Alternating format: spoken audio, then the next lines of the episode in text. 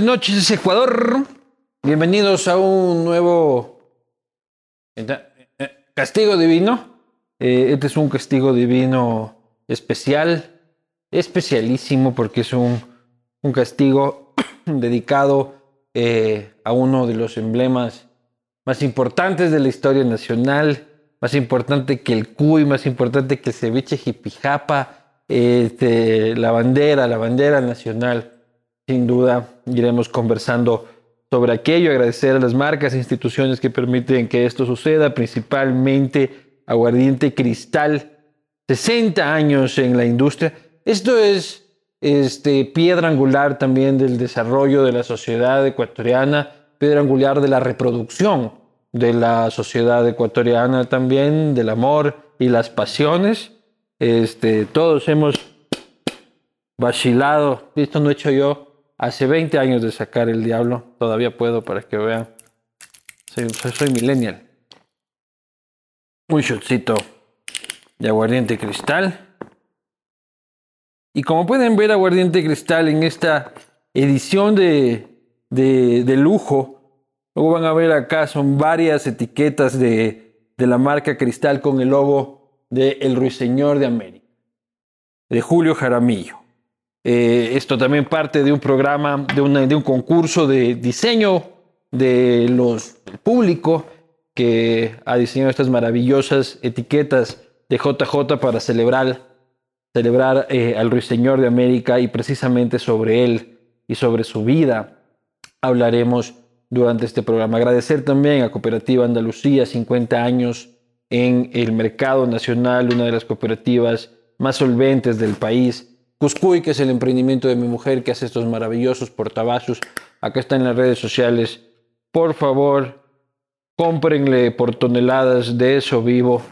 Eh, no sean malitos. Botánico, Botánico, que es un proyecto, un proyecto de desarrollo urbano con un montón de beneficios a la comunidad, 2.500 metros de área verde pública, estación de buses, corredor escénico, eh, un proyecto enormemente beneficioso para la sociedad quiteña, botánico.com, oriental, rapidito, tres minutos, envase eco-friendly, 70 centavos, este, una maravilla. Este que me tocó es de sabor a carne de res, piedra angular de la alimentación de Anderson Boscan. De esto vive Anderson Boscan. Este, y ahí lo ven. Eh, también, si es que tu empresa pequeña, grande, pequeña y, mediana, de este, no importa si quieres este, una transnacional o un emprendimiento, anda con ecovis.com.es, te manejan tus cuentas, tus impuestos, te tienes que olvidar y tienes que enfocarte en los negocios y que otros se enfoquen en los números. Y por último, por supuesto, aceite rica palma. Fría tu pena amorosa más jodida este, con aceite rica palma y luego te fríes unos patacones.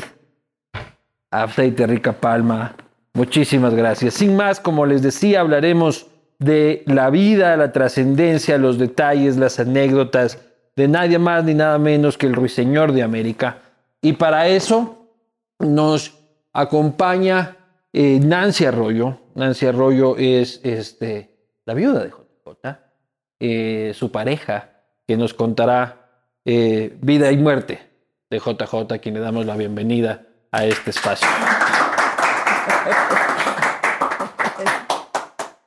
Gracias. Ya mis 75 años me pesan un poco. Y a mí los 37 estoy peor que usted. Dios Entonces, mío, puede ser mi nieto. ¿Sí? ¿Así de guapo estoy? Bueno, se dice que los hijos de Julio Jaramillo salieron unos guapitos, otros no mucho. Ah, ¿en serio? pero... Pero había varios, ¿no? Algunitos, algunitos. ¿Cómo está? Muy bien, gracias a Dios. Salud con su agüita. ¿Cuál es mi agüita? Esa de ahí. Salud. Salud. Yo... Qué buena esta baña. Espérese un ratito. Julio Jaramillo. ¿Qué es Julio Jaramillo? Bueno, ¿Quién fue? Es uno. ¿Y quién es? Es otro. ¿Quién es? ¿Quién es? Es un ícono de nuestra patria que fue grande en todo el continente americano. Uno de los pocos artistas nuestros que logró conquistar todo el corazón de un continente. Un emblema nacional, ¿no? Así es. ¿Y quién fue Julio Jaramillo? Un hombre sencillo, popular, y que nunca se vio a sí mismo como lo grande que era. Él nunca entendió el ídolo nacional que era, y el ídolo ni siquiera nacional, el ídolo latinoamericano en el que se convirtió. Así es. Él nunca tuvo eso en su mente de ser un hombre muy grande, muy importante. Un hombre siempre... Yo le voy a contar una anécdota, cortita, por supuesto. No, cuente todas una, las que quiera. En una ocasión, él tenía la mala costumbre de no decirle no a nadie. Eso me pasa a mí también. ¿Verdad? Sí, vamos, digo, pucha. Ah, bueno. Tengo alma de JJ, ahí adentro. En esa ocasión pasábamos por un sitio, un lugar donde habían unas personas allí celebrando y lo vieron, lo reconocieron. Julio Jaramillo, venga, tómese un trago con nosotros. Y él, pues, como siempre hacía, nunca decía que no, se sentó en la acera a tomarse un trago con los que estaban ya medio. ¿En Guayaquil? Sí, en Guayaquil. Para mí esto fue extraño porque esto yo no lo había visto en otros países donde estuvimos, ¿no? Nadie en la acera se sentaba a tomar tragos con el artista, ¿no? Pero bueno. Sin embargo, me chocaba un poco porque tal vez el riesgo de los otros ya estaban tomados. Y le digo yo, mijo, ya vámonos, ya te tomaste el trago, vámonos, por favor. No, señora, no se lo lleve, ya, otro traguito, otro traguito. Hasta que llegó el momento de que, bueno, las esposas a veces somos un poquito fuertes, ¿no? No, dígaselo a la mía, Dios mío. Entonces le dije yo, mijo, vámonos, ya está bueno, ya compartido con las personas, yo les agradezco muchísimo, pero Julio, creo que tienes que, que levantarte de donde estás y seguir en lo que estamos haciendo. Y me dice él, ya, ya, mija, vamos, vamos. Y luego yo, cuando ya nos retiramos, le digo, tú eres una estrella, tú no puedes hacer esos papelones. Pero ya estaba Se había tomado como tres o cuatro traguitos con ellos nada más. Entonces me dice, eh, le digo yo, tú eres una estrella, tú tienes que cuidar tu imagen, tú no puedes hacer esos papelones. Y se me carcajea y me dice, ¿qué estrella ni qué estrella? Las estrellas están en el cielo. Nosotros estamos aquí bien en la tierra. Él nunca se vio grande. Yo digo lo mismo, pues de, deben dejarlo chupar en las veredas este, a las estrellas con total, con total tranquilidad, totalmente. Cuando usted lo ve en una botella de cristal, ¿qué tal le parecen estas etiquetas? Bueno, para mí ha sido... Él echaba cristal, ¿no?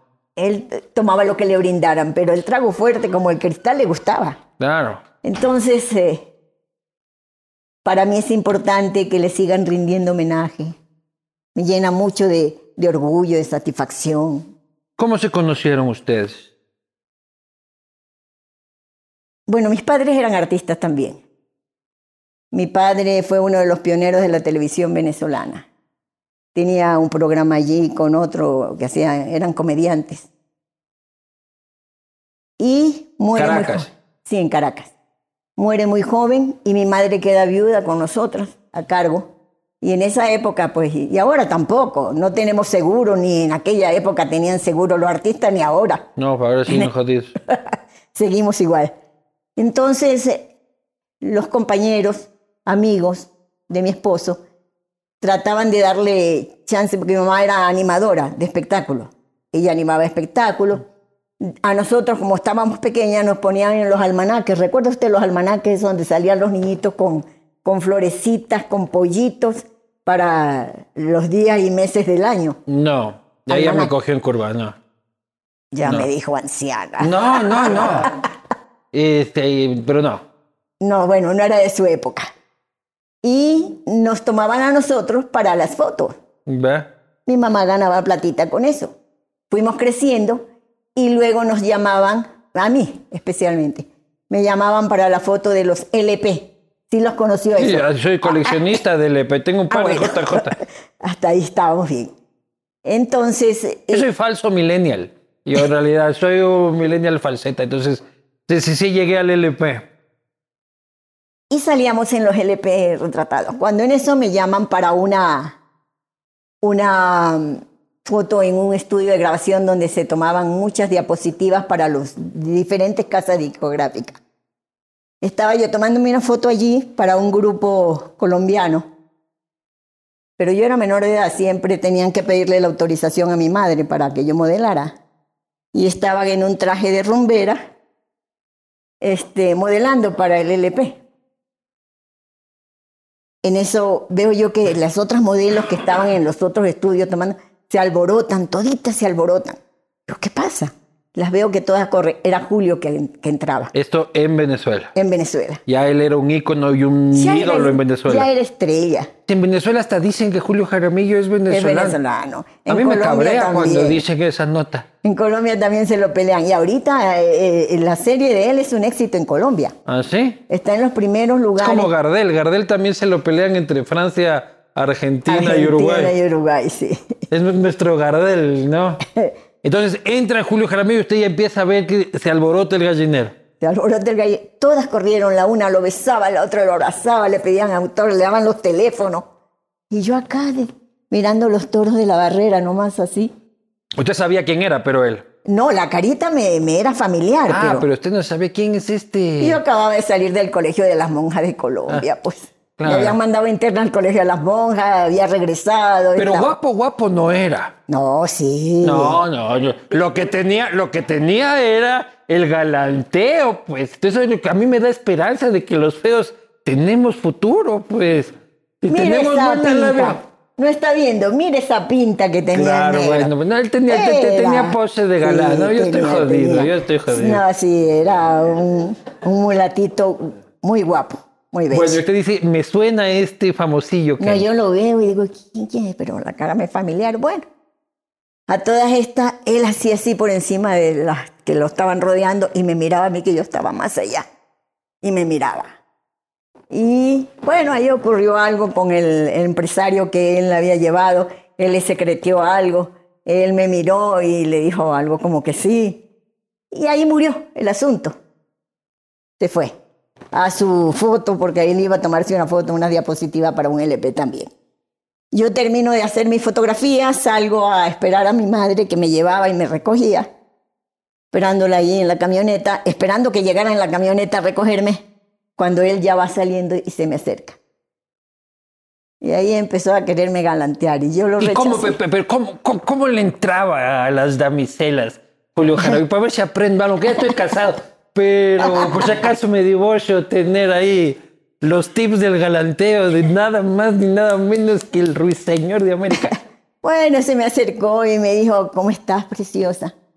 De todas las modelos que vi, todas eran lindas, pero tú te las llevabas a toditas. Veas.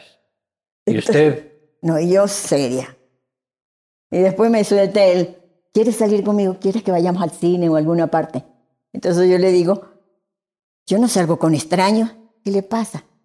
Entonces me dice, tú no me conoces. Le digo yo, yo no lo conozco. Tú no lees la prensa.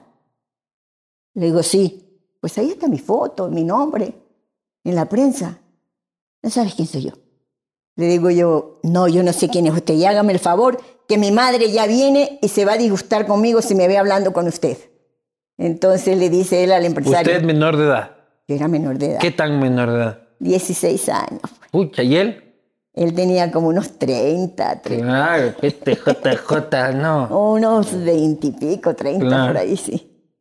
Y entonces eh, le dice al empresario, vámonos nomás, hermano, que este es hijita de mamá, vámonos. Se fueron, pero ellos fueron platicando después y él le dijo quién era mi madre. Le dijo, esa es hija de un compatriota tuyo.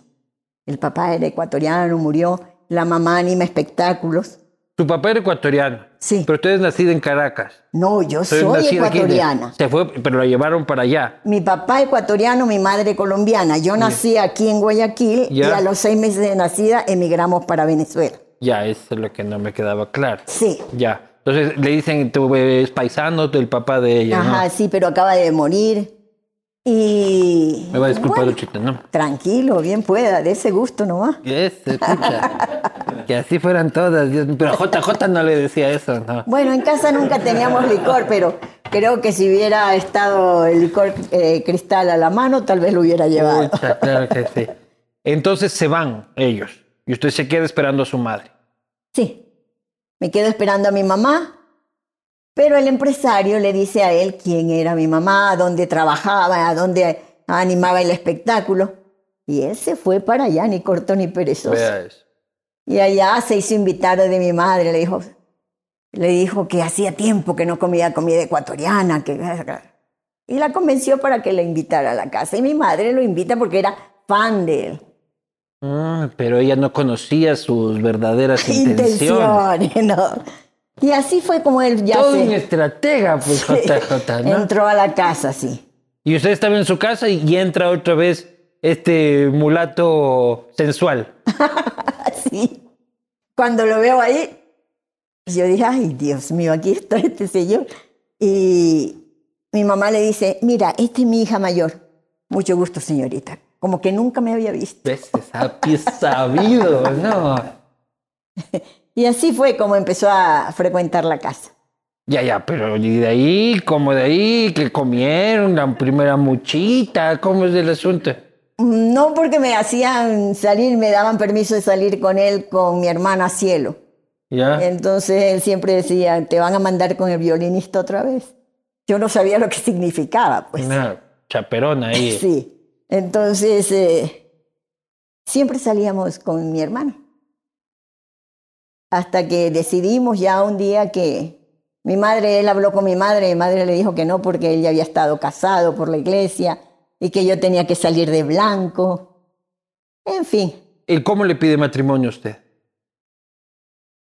No, él me dijo que, que, que me quería, que, me- que estaba enamorado de mí. ¿Ya?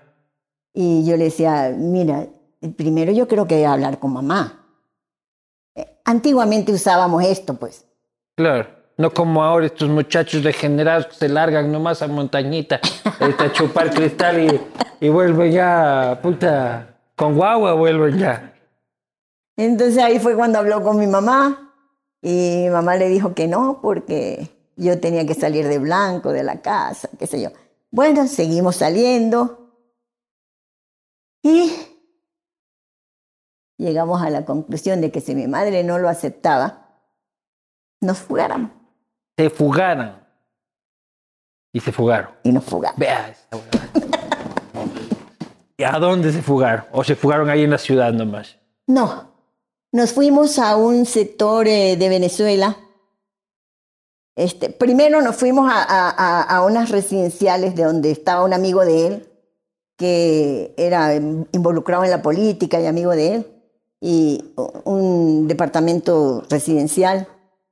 Y allí él le comentó que quería este, casarse conmigo, pero que no tenía la autorización de mi madre. Se seguía siendo menor de edad. Sí. Entonces él le dijo, no te preocupes, hermano, yo te resuelvo eso. Vea esa nota. Porque le- Otros tiempos, no, otros tiempos.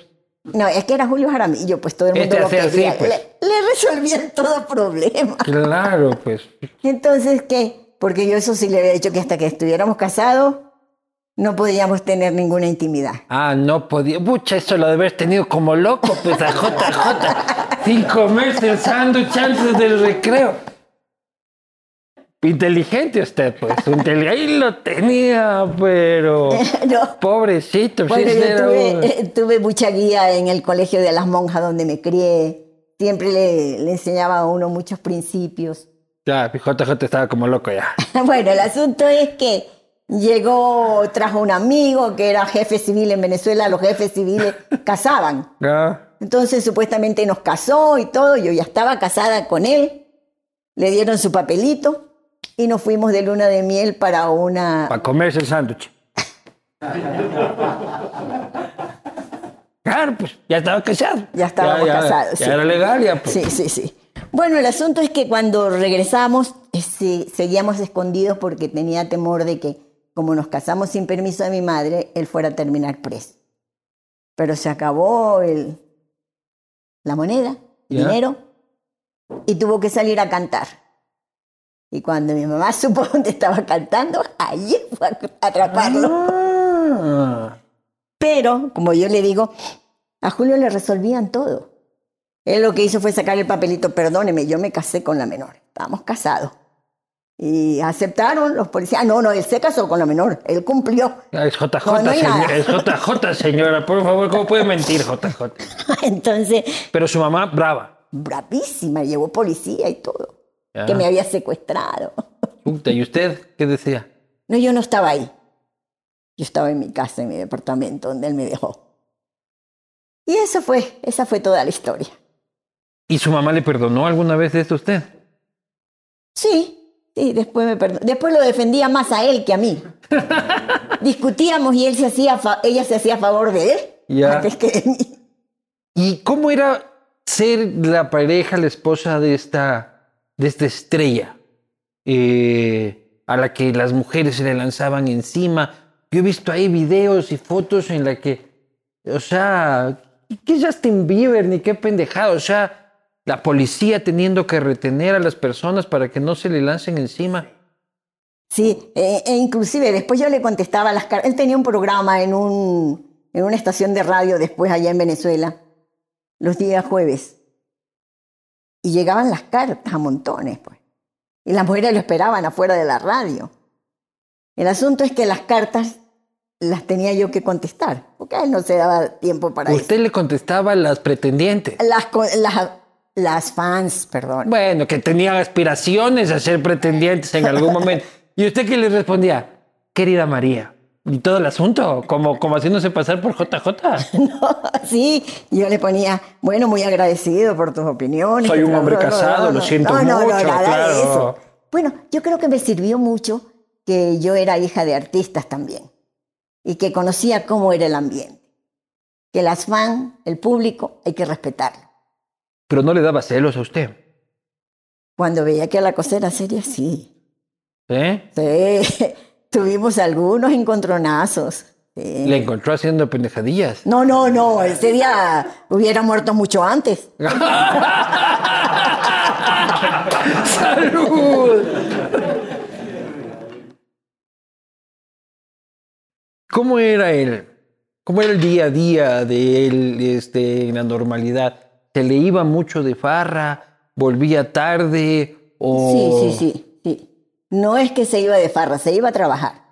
que para la bohemia es una forma de... Yo también cuando vengo a trabajar acá y oliendo a chavo a la casa, la señora no entiende que yo estoy trabajando.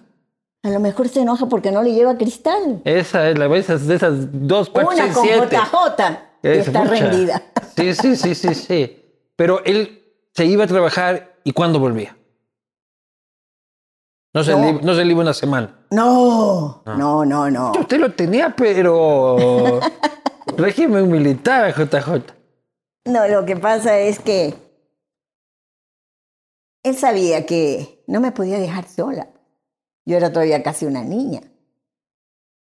Y no, yo tenía mi geniecito, voy a ser honesta. Ya. Yo tenía mi geniecito. ¿Y él cómo era? O sea, ¿qué, qué gustos tenía? ¿Él se levantaba y cómo empezó? ¿Cuál era el día a día de Julio Jaramillo? Bueno, él cuando no trabajaba permanecía en la casa, cocinaba. Él me enseñó a cocinar. Yo no sabía ¿Qué cocinar. cocinaba Julio Jaramillo? Él me enseñó a cocinar caldo de bola, guatita. Yo no sabía hacer nada de eso, pues criada en Venezuela. Claro. Allá no hacen eso. Él fue quien me enseñó a hacer todos esos platos. ¿Y él guardaba su guayaquileñismo profundamente cuando vivía en Venezuela? ¿O se mimetizaba como venezolano para hacer sentir a los venezolanos que era uno de ellos? ¿O siempre era guayaco así, viva Barcelona? No, no. E- Él eso tenía, se mimetizaba. Donde... Por eso se lo peleaban en cada país la nacionalidad, porque lo creían de allí. En México creían que era mexicano porque él usaba mucho la guayabera, creían que era yucateco, Porque los de Yucatán usan mucho la guayabera. Y cuando le preguntaban, él decía que sí. No, le preguntaba, Ya. ¿tú eres yucateco? No, hermano, no. Pero nunca decía, soy, no soy mexicano. Tampoco andaba ahí, viva Guayaquil. Bueno, no. Carajo. Tan es así que en una ocasión en Venezuela tuvo la oportunidad, seríamos millonarios, hubiésemos sido ricos. porque la política da plata. Claro. Si es que uno es, pero, sea, da plata, pero da más plata si uno es sabido, pues. Claro, pues. Fueron sus palabras, no las mías. No, yo digo nomás, yo por ahí he visto alguno. Este, Bueno, y le ofrecieron un puesto importante ¿en dónde? en Venezuela Ya.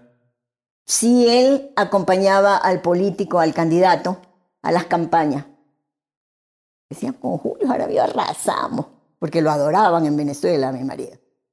Te damos un buen cargo en la política, pero eso sí, tienes que nacionalizarte porque la ley no nos permite que un extranjero, porque esa era la ley. Sí. Un extranjero, ahora no sé, han cambiado tantas leyes, pero en, la, en esa época un extranjero no podía hablar de política en el país. Entonces tenía que nacionalizarse. Ahora peor, déjeme decir, en Venezuela. Bueno. Extranjero hablando de política en Venezuela, preso, hijo de madre. En Venezuela no pueden hablar eh, ni de su país los Claro. venezolanos. Y pobrecito. Entonces le ofrecen el cargo, pero que tiene que nacionalizarse. ¿Y qué dijo? Digo que sí, Dijo que sí. sí. Bueno, hermano, está bien. No le digo que no sabía decir que no. Bueno, dijo que sí y todo. Pero ya empezaron a hacerle papeles y qué sé yo para la nacionalidad. Y ya el otro día tenía que ir a jurar la bandera y no sé qué otro requisito, a firmar y ya. Al otro día. Pero él llegó en la noche con una botella de whisky que en la casa nunca teníamos licor. Nunca había trago. Nunca había trago. ¿O usted no se enteraba? No, no, no. Pues yo vivía ahí, por favor. Pero uno tiene, uno tiene sus baños y sus escondites. No, no, pues. no, no, no, no. Allá él nunca tomaba en la casa. Entonces llegó con una botella de whisky. Para mí fue raro. Empezó a poner música ecuatoriana, a escuchar su música, a tomar, a tomar. Solo. Sí, porque yo no tomo. Entonces, yo le preguntaba, ¿qué te pasa? Me dice, que ya mañana tengo que ir a renunciar a mi país. Uy, le cogió la depre. Y lo hizo. se acostó a dormir. Al otro día yo lo levanté temprano porque, bueno, eh, iba a entrar en la política con un, un puesto importante. Yo lo empecé a despertar. Despiértate, mijo, que tienes que ir. Déjame dormir. No fue. Pucha, por suerte, si no, JJ no sería ecuatoriano.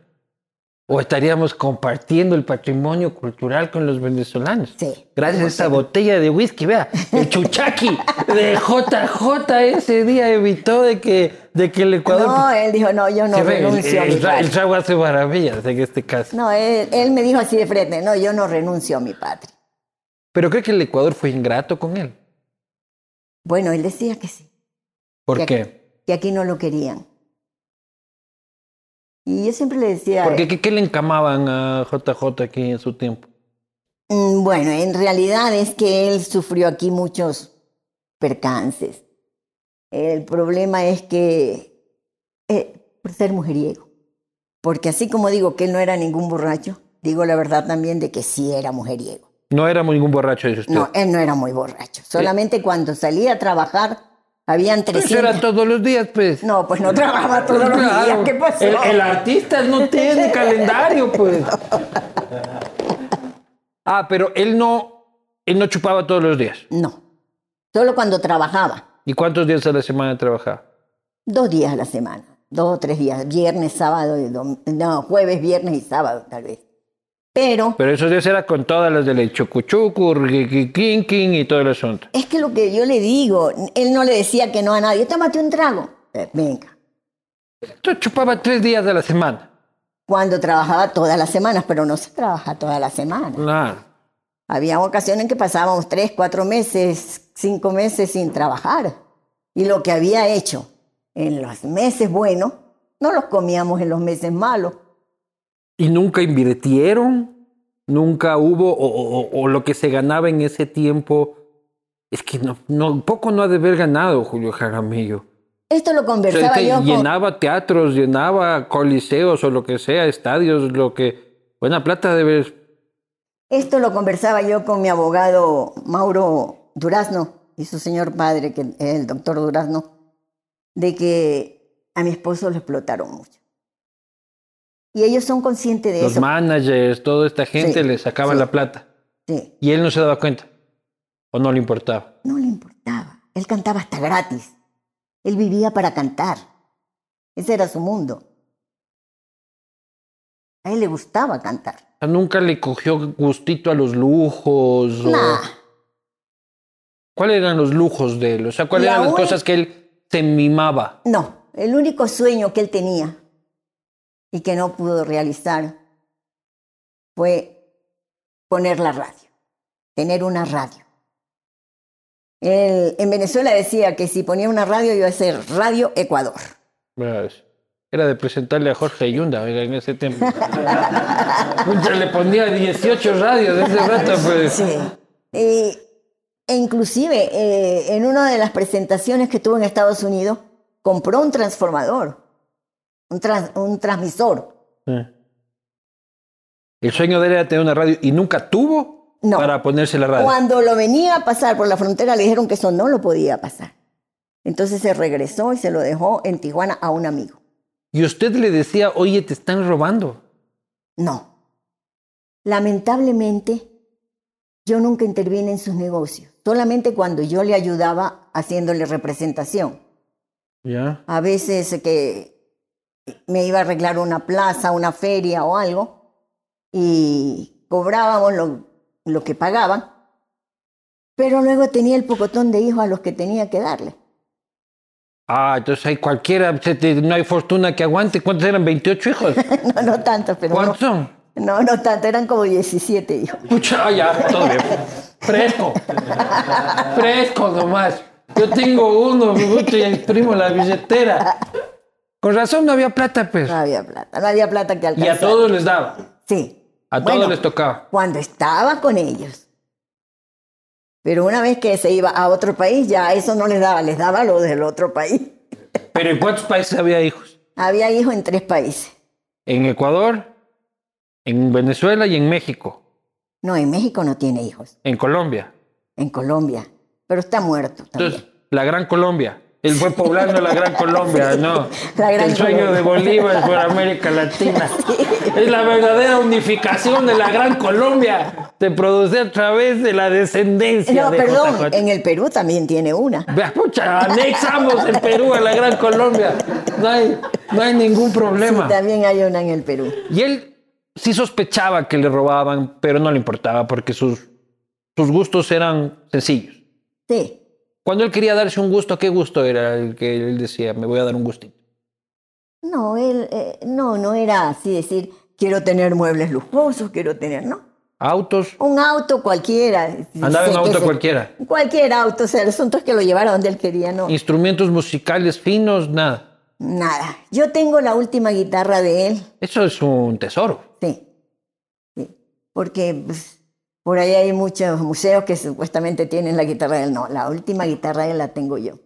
¿Ah, sí? Sí. Hay museos que dicen, esta es la última guitarra de Esta JJ. es la guitarra de Si tú vas a un museo y te dices, ah, te están metiendo el Gato por liebre, gato por liebre. Más claro. Sí, no, este, la, la última guitarra de él la tengo yo. ¿Qué otros artículos todavía guarda usted de él? Bueno, tengo su guitarra. Va a tomar mi no disculpará. Sí, si bien pueda, siga nomás con confianza. Mi amor, estoy trabajando, ¿no? Para que mi, que mi esposa luego ve los programas. No, yo platico con ella un poco y ya se tranquiliza. Yo le doy el número, ¿no? Hijita, así son los artistas, tienes Así que es. decirle así. Hay que comprenderlos. Este, ¿qué, qué, qué, qué artículos todavía guarda de la parte de la guitarra? Bueno, es que hay una situación. Cuando él se me enfermó, nadie me ayudó. Y al final, Sí. Entonces, tuve que vender todo lo que teníamos. ¿qué vendía, por ejemplo? Los enseres de la casa y las cosas de él. eh, los anillos, las alhajas, eh, los, los muebles, refrigerador, todo, todo, todo. Discos todo. de oro de él y todos estos premios que habrá recibido. Bueno, ahí hay otra anécdota que nos robaron una maleta en Colombia con los trofeos de él. La gran puta. y Es que yo, después de que él murió, me pasó algo similar. Me voy con una amiga a Venezuela donde estaba mi madre y en el trayecto me roban la guitarra. pero yo sabía dónde debía estar la guitarra, obligo a que me abran la bodega y no estaba la guitarra ahí. Entonces la persona responsable tenía que decirme dónde estaba la guitarra cuando sucede que la guitarra estaba en una oficina con una compañía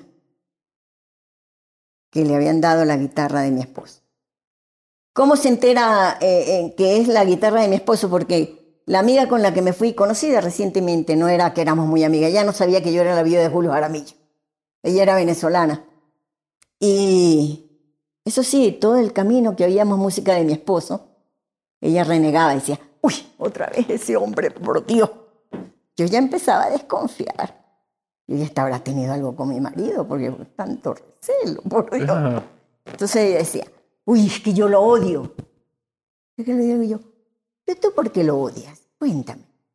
Entonces me dice, ay, es que mi esposo, yo me vengo divorciando de él, separando de él, porque mi esposo todos los fines de semana ponía la música de ese hombre y se emborrachaba. eso nos pasa a todos, en realidad. y ya me tenía cansada. Yo, ya. Pero yo no le decía que yo era la viuda, porque ya no iba a querer ser mi amiga, mi compañera de viaje. Claro. Entonces, eh, cuando se pierde la guitarra, yo armo un lío. Yo la llevaba para Venezuela para que mi madre me la guardara, porque yo aquí quedé sin casa, sin nada, posando en casa ajena cuando él murió.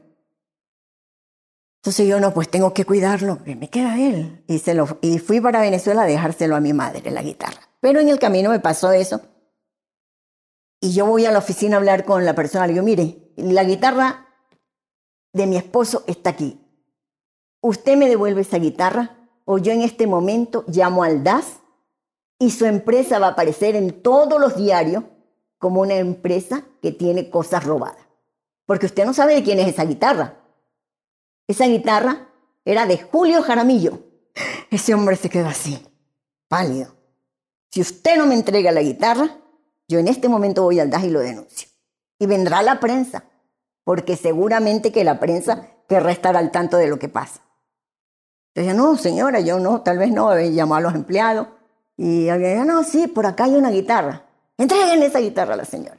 Yo no sé si fue el dueño de la empresa o algún empleado de él que se quiso adueñar de la guitarra, pero la guitarra me apareció. Mi amiga me dice, oye, ¿y tú por qué cargas la guitarra de Julio Jaramillo? Ay, chica, le digo, lo que pasa es que yo soy su viuda. Dios mío, no me digas esa vaina, me dice Y todo lo que dije de Julio Jaramillo. Sí. Entonces, la llevé para Venezuela. Yo tengo esa guitarra todavía. ¿Y qué va a hacer con esa guitarra? Esa guitarra vale billete, mi señora. A ver, el abogado que me, que me, que me aconseja mi abogado, claro, pues.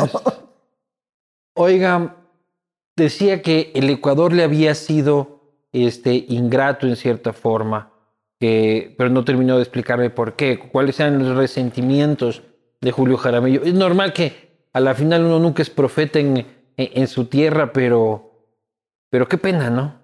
Mire, lo que, lo que sucedió fue que él tuvo un romance, una affair con una señora mm, que será cuarentona, de treinta y pico de años, pero una señora bien puesta, bien bonita, bien, bien parada. Tuvo un romance con ella. No estaba conmigo todavía, por supuesto, ¿no? No, no, sí, si usted no, dice... claro. Si usted dice, claro.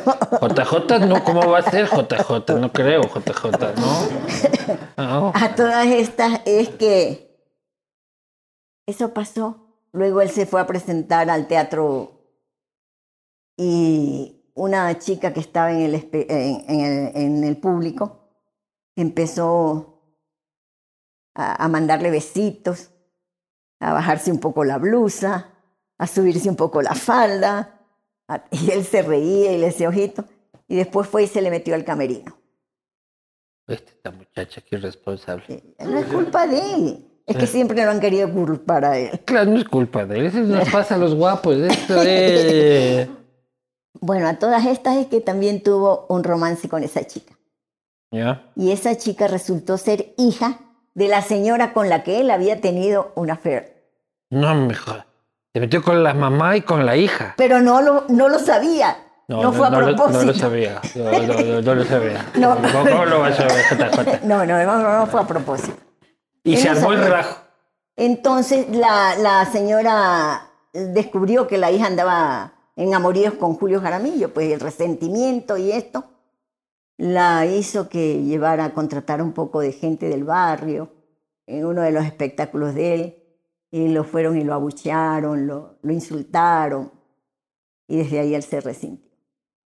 ¿Preso estuvo alguna vez? Eso sucedió, eso salió en la prensa. No, pero preso estuvo alguna vez.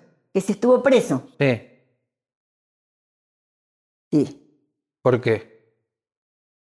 Estuvo preso por, por ali- eh, Alimentos. ali- alimentos. Pero pues relajillo, nada.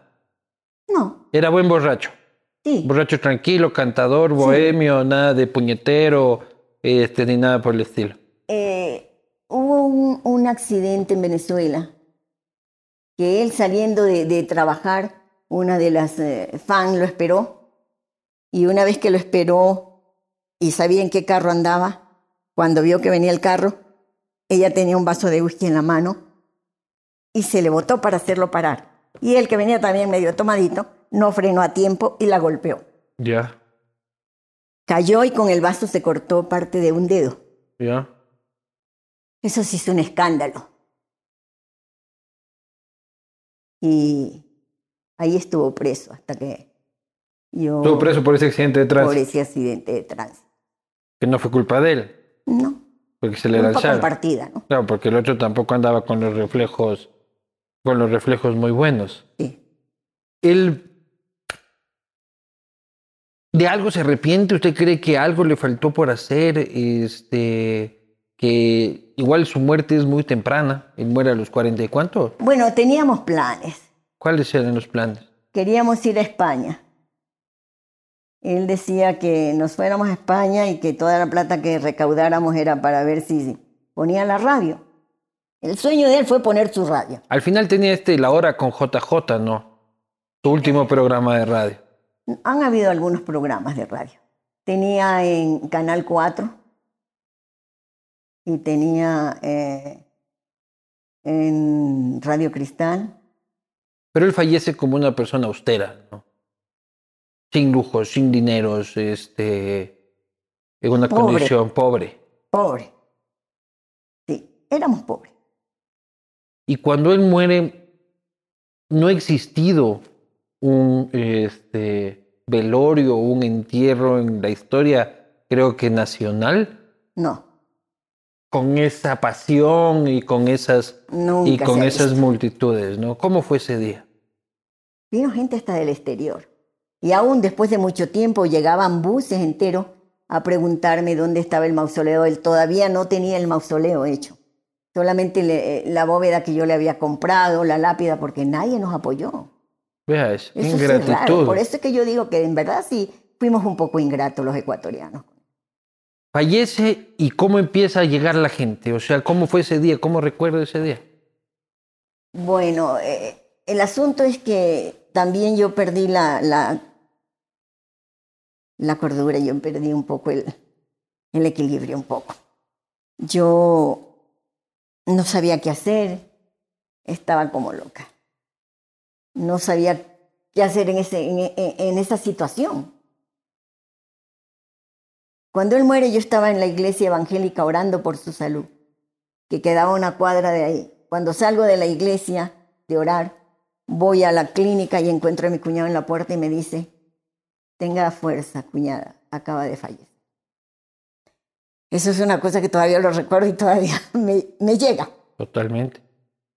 Entonces, hablemos de lo bonito, de los homenajes que le hacen a mi esposo. Pero parte de eso es el homenaje, o sea, el cariño de la gente que al final se traduce en, en las imágenes Sí, de ese... estaban dañando el, el- municipio porque lo quisieron este, velar, lo empezaron a velar en el municipio. Este, Ahí estamos viendo, por ejemplo, este, las multitudes, ¿no? sí, Este, llevando el cuerpo del ruiseñor de América. Sí. era- Véala, ese es en el, en el- en el cementerio. Ajá, hasta una bóveda de esa se desprendió, se cayó. Por la cantidad, mira, que la la, cantidad gente, gente. trepada por las paredes, Eso era, increíble. eso era increíble, eso era, eso era de no... Y la gente lloraba, la gente lloraba. Y, y yo lloraba y caminábamos, la gente lloraba conmigo. Y como yo dije en una ocasión, sí, yo sé, yo entiendo, la gente llora porque pierden su ruiseñor, pero Yo pierdo a mi marido. el amor de mi vida. Y los políticos no quisieron aprovecharse de ese momento, porque son buenísimos para asomar, a- asomar cuando hay gente nomás. sí. Ay, no, este, después de eso se olvidaron de mí. Se olvidaron de Julio y se olvidaron de mí. Pero el pueblo no se olvidó. No, nosotros no nos hemos olvidado de Julio nunca. No, entonces se dieron cuenta que Julio no iba a morir y no ha muerto. No, no, no, porque Julio está en la botella de cristal, está en la cantina de la esquina, en la fiesta de los tíos, este, en la camiseta del señor. Así es. Este, no, no, es imposible pensar al Ecuador eh, sin Julio Jaramillo. Usted, cuando va por el país, lo escucha en todo lado y además es piedra angular de todos nuestros amoríos, de todas nuestras, nuestras historias personales. O sea, él está involucrado en todas las familias del Ecuador, de Sí. una u otra forma, Sí, ¿no? sí, sí. Sí. Por el romance o por los disgustos, pero siempre había una canción exacta para lo ¿Cuál era su canción favorita, la suya, de usted, de Bueno, Julio Jaramillo? eh, a mí me gustaba mucho con la que prácticamente me enamoró. Una canción que se titula Amémonos. Es un vals argentino hermoso. Y esa me gusta mucho porque me recuerda los momentos en que estábamos enamorándonos. ¿Y él cuál era su canción favorita? No, él las amaba todas. pero no tenía una que disfruta. Porque mínimo no dice nuestro juramento, ¿no? Pero los artistas suelen odiar las canciones que más les toca repetir. No sé si es que repetían nuestro juramento con la... En con- todo con- lado tenía que cantar nuestro juramento. Claro, entonces como cuando ya, co- como, como Quino con Mafalda o como, o como este Joaquín Sabina con y nos dieron las 10 y las 11, las Ajá. 12 y la 1. Es como él, ¿le gustaba todavía esa canción? O ya decía como que, "Julio, dio nuestro juramento. No, él, eh, mira, es que él tenía algo muy, muy en su personalidad. Él era lo que el público quiere, hay que dárselo. Porque en muchas ocasiones yo le dije, pero grábate otro género musical, eh, un poco más, Moderno. sí, quizás más elevado, de cultural, una qué sé yo, ¿no? Yo me decía, no, viejita, El pueblo quiere... público le gusta esto, esto les doy. Claro. Bien está, pues, sabio, sabio caballero. Vamos a ver otras fotos, este, José María. Algunas de las imágenes que teníamos preparadas. Bueno, este es el mausoleo. ¿Cuándo se construye el mausoleo del Ruiseñor de América? Eso está en el Cementerio General de la Ciudad de Guayaquil, ¿no es cierto? Sí, ese mausoleo se construye porque como yo le dije, había una bóveda que yo había comprado, porque ni eso me, me regalaron. Sin yo tengo que agradecerle que el único que me apoyó fue un señor que tenía una funeraria que puso la, el féretro y no me quiso cobrar. Yo no, ¿cómo le voy a cobrar? Qué bestia, qué ta- Bueno, aparte de señor, qué tacaño el resto, ¿no? Sí, nadie me... Entonces yo le compré su bóveda, y le puse su lápida, con lo último que pude. Y empezó, empecé a trabajar en una radio y empecé a hacer el programa de Julio Caramillo y a pedir el mausoleo, que eso era eh, algo hasta por respeto, no una solo- bandera suya, una campaña suya de por... el mausoleo. ¿Por qué? Porque llegaban buses de otras partes, de Colombia, pongamos, llegaba un bus con turistas colombianos que querían visitar el mausoleo y yo los tenía que llevar a la humilde bóveda. Esto es lo que hay, aquí es donde está él. Entonces, eso yo lo empecé a platicar en la radio, en la radio. Y empecé a argumentar que no era posible que existiera tanta ingratitud con quien nos había dado tantas glorias a nivel internacional. Entonces empecé a, a pelear por ese mausoleo, a pelear. Y no me lo va a creer. Pero ¿sabe quién me llamó? El loco Abdalá Bucarak. Hable serio. Yo no lo conocía. ¿Y él era en ese tiempo qué? Él era, creo que, asambleísta, creo que era. Diputado. Diputado, sí. Entonces me llama y me dice que, que no me preocupe, que ese mausoleo tenía que ser, y me consigue una partida a través del Congreso de 10 millones de sucre. El mansoleo se debe a, a Loco Abdalá. Así es. Vea esa bebada. Las cosas que uno, las cosas que uno se entera. Pero bueno, cuando ya me sale la partida, porque eso lo hizo rápido.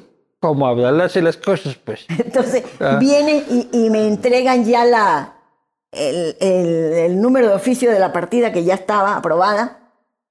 Y yo voy y se la doy a Francisco Feró para que él reclame el dinero, porque él era el director del, del- del cementerio, ¿Ya? para que buscara y donaran el terreno por lo menos, ya que yo había conseguido la plata para la construcción del- Ujú. del mausoleo. Y así fue. Ellos cobraron esos 10 millones de, de De sucre, pusieron el terreno. No sé si lo descontaron de esos 10 millones el costo del terreno, pero el asunto es que se consiguió el terreno y se construyó el mausoleo. Y la gente todavía va. Todavía, todos los años van. En la época, en la fecha de, de, de- de- de- de la muerte de, JJ. En su cumpleaños y en su muerte. Ahora por la pandemia mermó. ¿Y quién más? Van fans. Sí, hay el club de Julio Jaramillo y hay muchas personas que todavía lo recuerdan. ¿Y, lo- ¿verdad? pero- ¿Y los jóvenes todavía lo siguen? Bueno, hay jóvenes que cantan las canciones de él y que se sienten muy honrados de... Ahora canta Juanes. Cosa que a mí me parece muy bien que le rindan un homenaje a, a- a mi esposo. Claro, Juanes en su último disco tiene de nuestro juramento. Sí, De- aunque no es de la autoría de mi esposo, ese es de Benito de Jesús. Claro, pero él la canta en homenaje a Julio Jaramillo. Claro, pero seguramente que él paga todos los derechos a, a la Asociación de Autores de Colombia. Ajá. ¿A usted le tocan los derechos de JJ? Yo soy compositora. ¿Ya? Yo tengo más de 50 canciones. Mi esposo me grabó, Limpo Cárdenas me grabó, Mary Arao. Algunos artistas han grabado canciones mías. Pero hay valores por composición y hay valores también por interpretación, ¿no es cierto? Claro. Eh, por interpretación las paga Sarime. Pero usted le llega algo todavía del- de, de la propiedad intelectual de JJ. Mm, Lo que pasa es que lamentablemente la SAIS está secuestrada por un grupo de maleantes, ¿Ya? porque para mí no son otra cosa. Eh, usted sabe que me liquiden a mí al año 60 dólares. 60 dólares por los derechos de JJ. Sí, Esa 60. nota está sonando 24 horas todo el En tiempo. todas las radios hay una hora con Julio Jaramillo. Y por lo menos dos o tres canciones de su autoría pasan. Entonces, me liquidan, cuando mayores 60 liquidaciones, dólares. cuando mayores liquidaciones he recibido y yo me he emocionado, me han dado 230, 220 al año. Al año. Al año. Yo me liquidaron un poco mejor. Pero no es posible. Ah, pero a Baby Yunda, no, a ese sí. Le cae, pero el cheque mensual y lo escucha solo el papi. Eso es lo que está pasando. Gracias a Dios ahora tenemos el apoyo de la asambleísta Marjorie eh, Chávez, que ella nos va a apoyar para ver si logramos eh, recuperar nuestra sociedad de autores y compositores. Porque es que Este- hay un contubernio ahí entre la Senadi y, y SAICE. Porque inclusive personas que eran antes de la Senadi ahora están trabajando para SAICE con unos sueldos gigantescos de 6 Vea mil dólares, 5 mil dólares. Ganan más que Julio Jaramillo. Y además los restaurantes, bares, a todos también le cobran A por, por le prestar cobran, música. Y a usted nada. 100 dólares, 60 dólares al año. Sí, Y usted es propietario de los derechos de Julio Jaramillo. por supuesto. No, esto, es un- esto no está bien. Esto no está bien. Vamos igual a desarrollar eso más tarde porque creo que hay una pregunta del público sobre eso. Esa foto de ahí. Eh, esa de ahí. Ey, a ver, ¿quién está ahí? Esa es una de las fotos que más me encanta, porque con qué ternura que él mira a su hijo.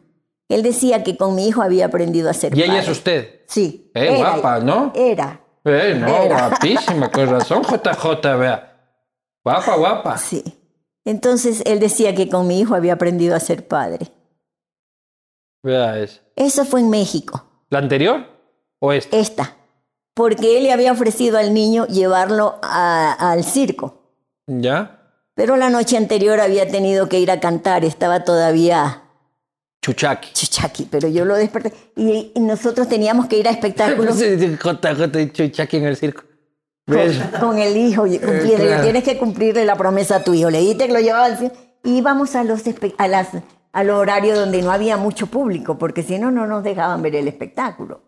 No había cómo ir con él a ningún lado. Y íbamos a la, a la Bermú a la, de las 10 de la mañana, de las 11 de la mañana, donde no había mucha gente. ¿Y cómo era caminar con él por la calle? O sea, imposible. Sí, de pronto íbamos tomados de la mano y venía alguna loca, ta, ta, ta, corriendo, Julio Aramillo, más, y lo besaba. ¿Y usted? Maldita loca. Era Sí. una fans. Y usted le respetaba. Esa compró un disco. Claro. Esa es, esa es la visión, oiga, esa es la visión. ¿Aquí? ¿Dónde están ahí? Ahí estamos eh, en la mansión de J.D. Fero Guzmán, Acá en Guayaquil. en Guayaquil, sí. Qué cuerazo usted también, vea, déjeme decirle. Pero eso fue siquiera un año antes de su muerte. Así quedé yo cuando él murió. Jovencito. ¿Qué edad tenía usted?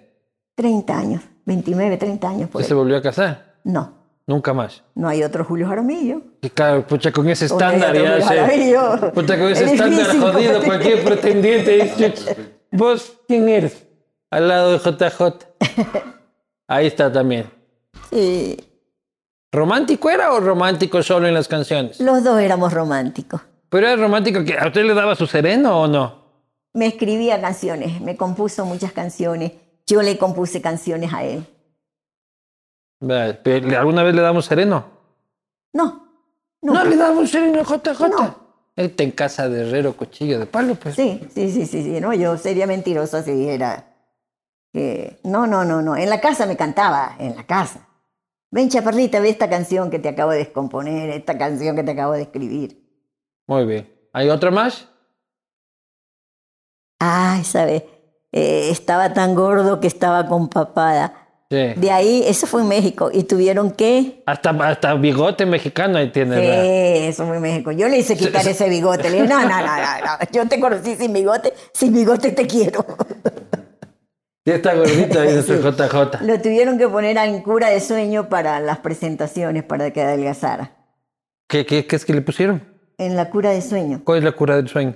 Lo dormían durante 15, 20 días, eh, alimentándolo solo con sueros y, y vitaminas y todo eso. A ver, yo tal vez necesito eso. A ver, ¿cómo es eso? Bueno, estoy hablando de cuántos años atrás, cuando no era La tan cura bueno. del sueño. Sí. ¿Cómo es eso? Lo dormía. dormía? Lo dormía. 15 días. 15 días. ¿Cómo lo dormía? Lo sedaba. Sí, Para en- que no coma. En la clínica, sí. Para que baje de peso. Sí. Obligatoriamente Sí. sin comer. sí. Y lo alimentaban este, por, Por- medio de la, del suero y la sonda. Eso no ha de ser tan legal y ahora, ¿no? Ahora no ha de ser legal. Claro. Y no sé si en ese, en ese entonces fuese, pero, Pero mira era lo- necesario lo que dorm- adelgazara. Claro. Pero adelgazaba porque adelgazaba. Para poder en 15 días estar otra vez figurín y... Porque inclusive después de que salía, de salió de la cura de sueño, tenía el estómago tan reducido que ya no comía tanto, comía Claro, poquito, cura de poquito, sueño. poquito. Entonces se fue adelgazando y llegó a su punto otra vez. Vea, yo tal vez necesito una cura del sueño, vea. Porque estoy perdiendo fans. Ya somos Yo dos. también. No, Ya usted somos dos. va a creer. Vamos a ir a las preguntas, este, a las preguntas de la gente. Esto es gracias eh, a Jaboline, la fórmula del éxito. Este, Jaboline, aquí estamos. Vamos, Jaboline, la fórmula del éxito la tiene Jaboline, menos desgaste, ahorro de combustible y mayor protección para tu motor. Tu motor. Jaboline tiene el poder. Vamos a ver las preguntas que le manda la gente a través de Twitter. ¿Usted tiene Twitter? Sí. Esto describen la gente en Twitter. Patricio Larcón le pregunta precisamente cuánto recibe de Saice por derechos de autor. Ya lo explicó. ¿Hay algo más que quiera decir sobre Saice? Bueno, que tenemos tantas trabas porque han cometido tantas irregularidades. Aprobaron un reglamento sin que estuviese la asamblea para aprobarlo eh, entre su grupito y en ese reglamento pues nos han hecho barbaridades y media. Nos han puesto un supuesto voto ponderado, que significa que un autor vale más que el otro. Esto es discriminatorio. Todos somos autores, buenos o malos, pero somos autores.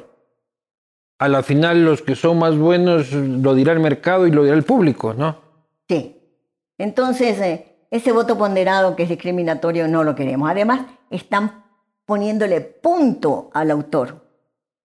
Imagínense que Julio Jaramillo tiene un punto. y los amiguitos del grupo de él tienen 25 puntos. Está, Estoy a punto de coger un cartel, señora, y me voy con usted este, a seis. Julio Jaramillo le ponen un punto. Un punto. Y en la Y asamblea al reggaetonero... le ponen 20. 25 puntos porque es del grupillo de ellos. Oiga, si es como usted dice, soy un atraco. Dios santo. No Julio Jaramillo, un punto. El mayor cantante y artista de la historia nacional, un punto. Y, y hay un video, no sé si ustedes lo tienen, un video donde está mi esposo con don Pedro Vargas en el programa, muy agradecido, porque esa era la frase característica de don Pedro Vargas. Muy agradecido, muy agradecido, muy agradecido. Entonces el programa de él se titulaba Muy agradecido. Ahí no se presentaban sino los más grandes de México y del exterior, llegaban de, España, de otros países, y se presentaban en el programa de don Pedro. Era se necesitaba ser un- una estrella grande para presentarse en ese programa. Y allí se presentó nuestro. Parecía una criatura en el departamento de la alegría que tenía cuando lo llamaron para ese programa. Parecía niño con juguete nuevo. Voy a cantar en el programa de don Pedro Vargas, me decía. Qué Tú bien. no lo vas a creer, chaparrita, me llamaron. Qué y no bien. le digo que él nunca se vio grande. Qué lindo. Él era grande. Pero es que uno de los grandes temas de él, autoría de él, batió récord de venta en México. Y batió, ¿Cuál? Ay, mexicanita. Ese tema barrio. Y eso hay una anécdota de esa, de esa composición. Cuente. Ustedes, bueno, usted es muy joven, pero le voy a hacer una... En esa época no existía ni el video, ni los celulares, nada de esas cosas. Para conocer a un artista tenía que el, artista presentarse en persona. O la radio. Y- y- no, pero por, por la voz lo conocían en la radio, pero físicamente En vivo y en tenía que presentarse en un canal. O impreso en alguna foto. Claro, o en una un foto, LP. lo veía en el disco, pero... Y él llega a México con esa emoción de que por fin, porque en el primer viaje se lo suspendieron porque no había pagado el- el- la, la conscripción. Aquí en el Ecuador. Sí, era remiso. Con el Y no lo dejaron viajar. no, le- lo bajaron del avión. Lo bajaron del avión por no haber pagado la multa de la conscripción. Pero ibas preso en ese tiempo desde que eras remiso. Lo, lo metieron al cuartel. Ah, me- ¿Cómo no me cuenta eso? Pues no me preguntes. Lo metieron al cuartel por remiso sancionada. Sí.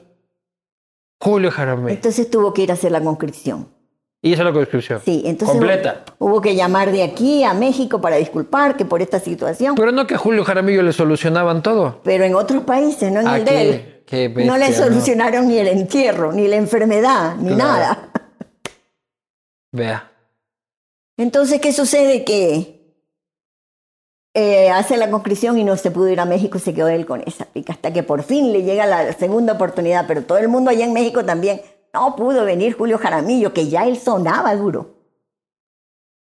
Cuando logra ir a México, él dice, yo soy un galán aquí porque todo el mundo conoce mis canciones, qué bueno. Y se para él, habla con el empresario que lo iba a recoger para llevarlo a comer tacos. Porque él quería comer, probar los tacos Claro. mexicanos.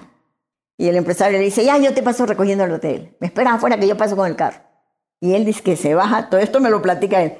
Él se baja a esperar a- y pasan unas señoritas bien bonitas vestidas y él empieza a galantearlas. Y las chicas dicen, pues este, ¿qué le pasa? Y seguían y no lo tomaban ni en cuenta. Es que no lo conocían, pues. Claro. Físicamente. Ajá. Entonces ahí tiene la inspiración y escribe el tema Ay Mexicanita, usted. por los desaires que le estaban haciendo. Oiga, ¿y usted cuando lo veía galanteando qué? No, es que Tanto el, me de lo mí- pellizcaba. no, el delante de mí no galanteaba. Ah, inteligente Perdón. hombre. Inteligente caballero. Pero él adoraba su vida. Claro, pues, adoraba su vida, dice. Siguiente pregunta. ¿Dónde conoció a JJ? Ya nos contó y cómo la conquistó. Dice saludos, Jesús. Ya hablamos de esto.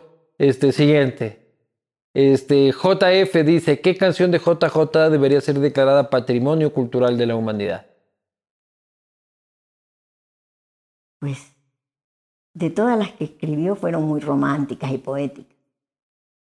Y yo pienso que tal vez una de las más emblemáticas es eh, que se escucha todos los años para la madre, ¿no?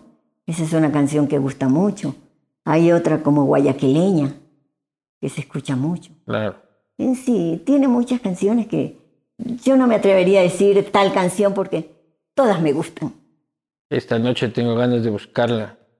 Hay de borrar lo que ha pasado y perdonarla. Usted si supiera yo cuántas.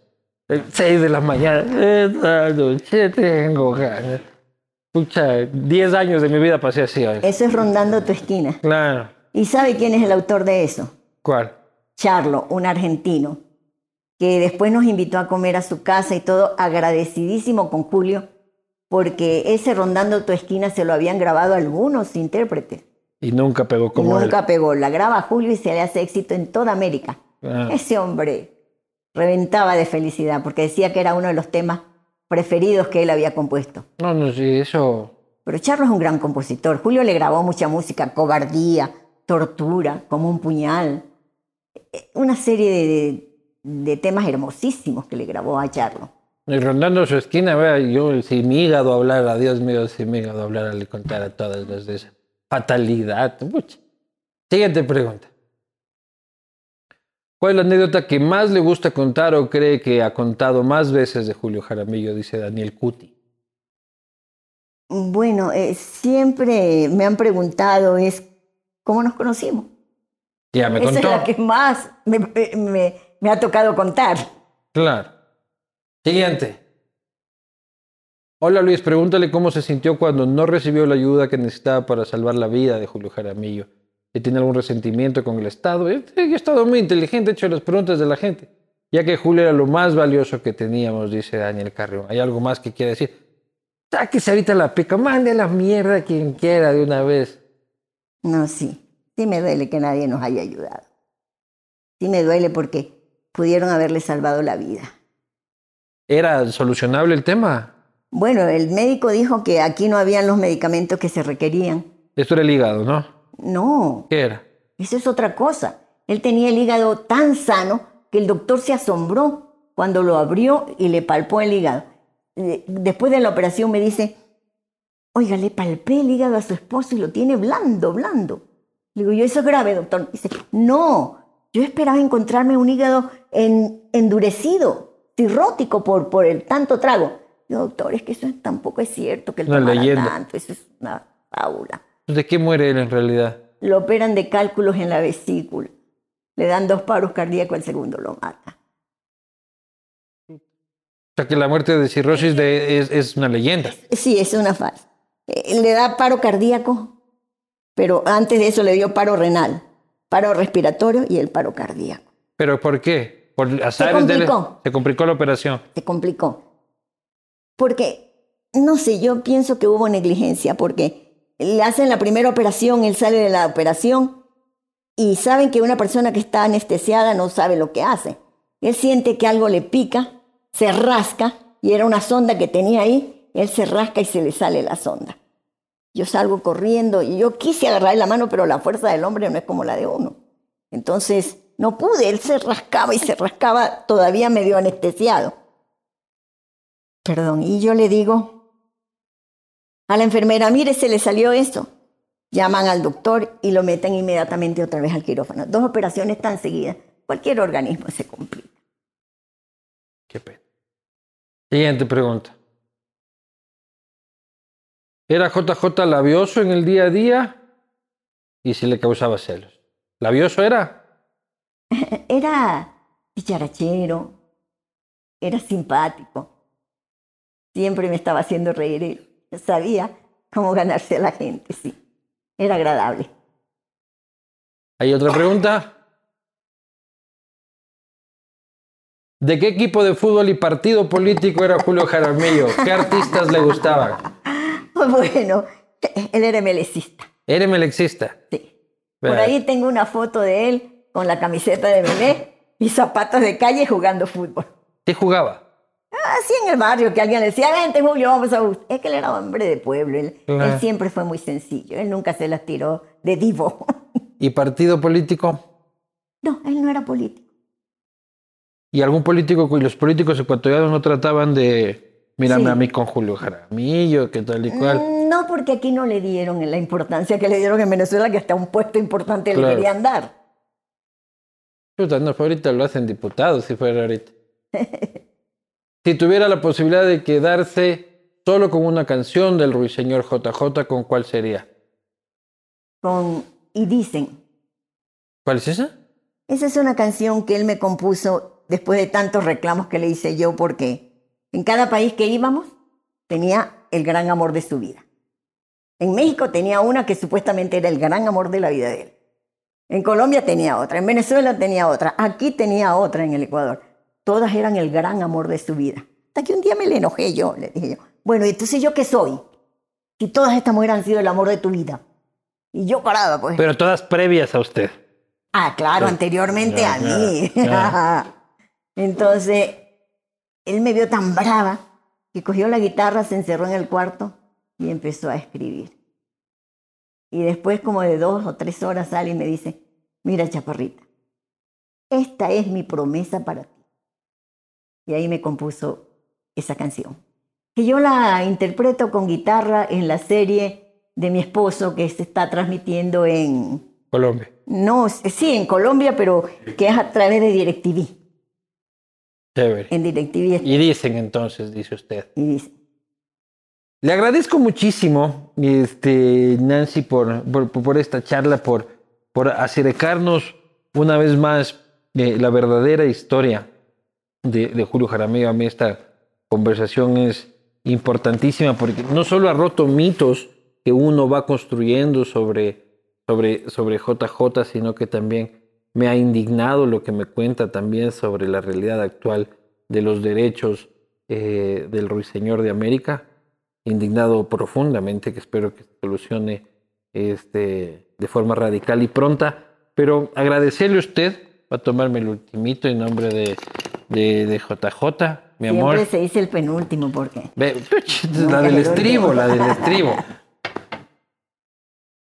Bienvenida siempre al Castigo Divino, un honor tenerla aquí. Cuente con este servidor cuantas veces sea necesario. no, yo les agradezco porque he visto que tienen de cortina una canción de mi esposo y eso a mí me llena de orgullo. Muchísimas gracias. Bienvenidos al Castigo Divino.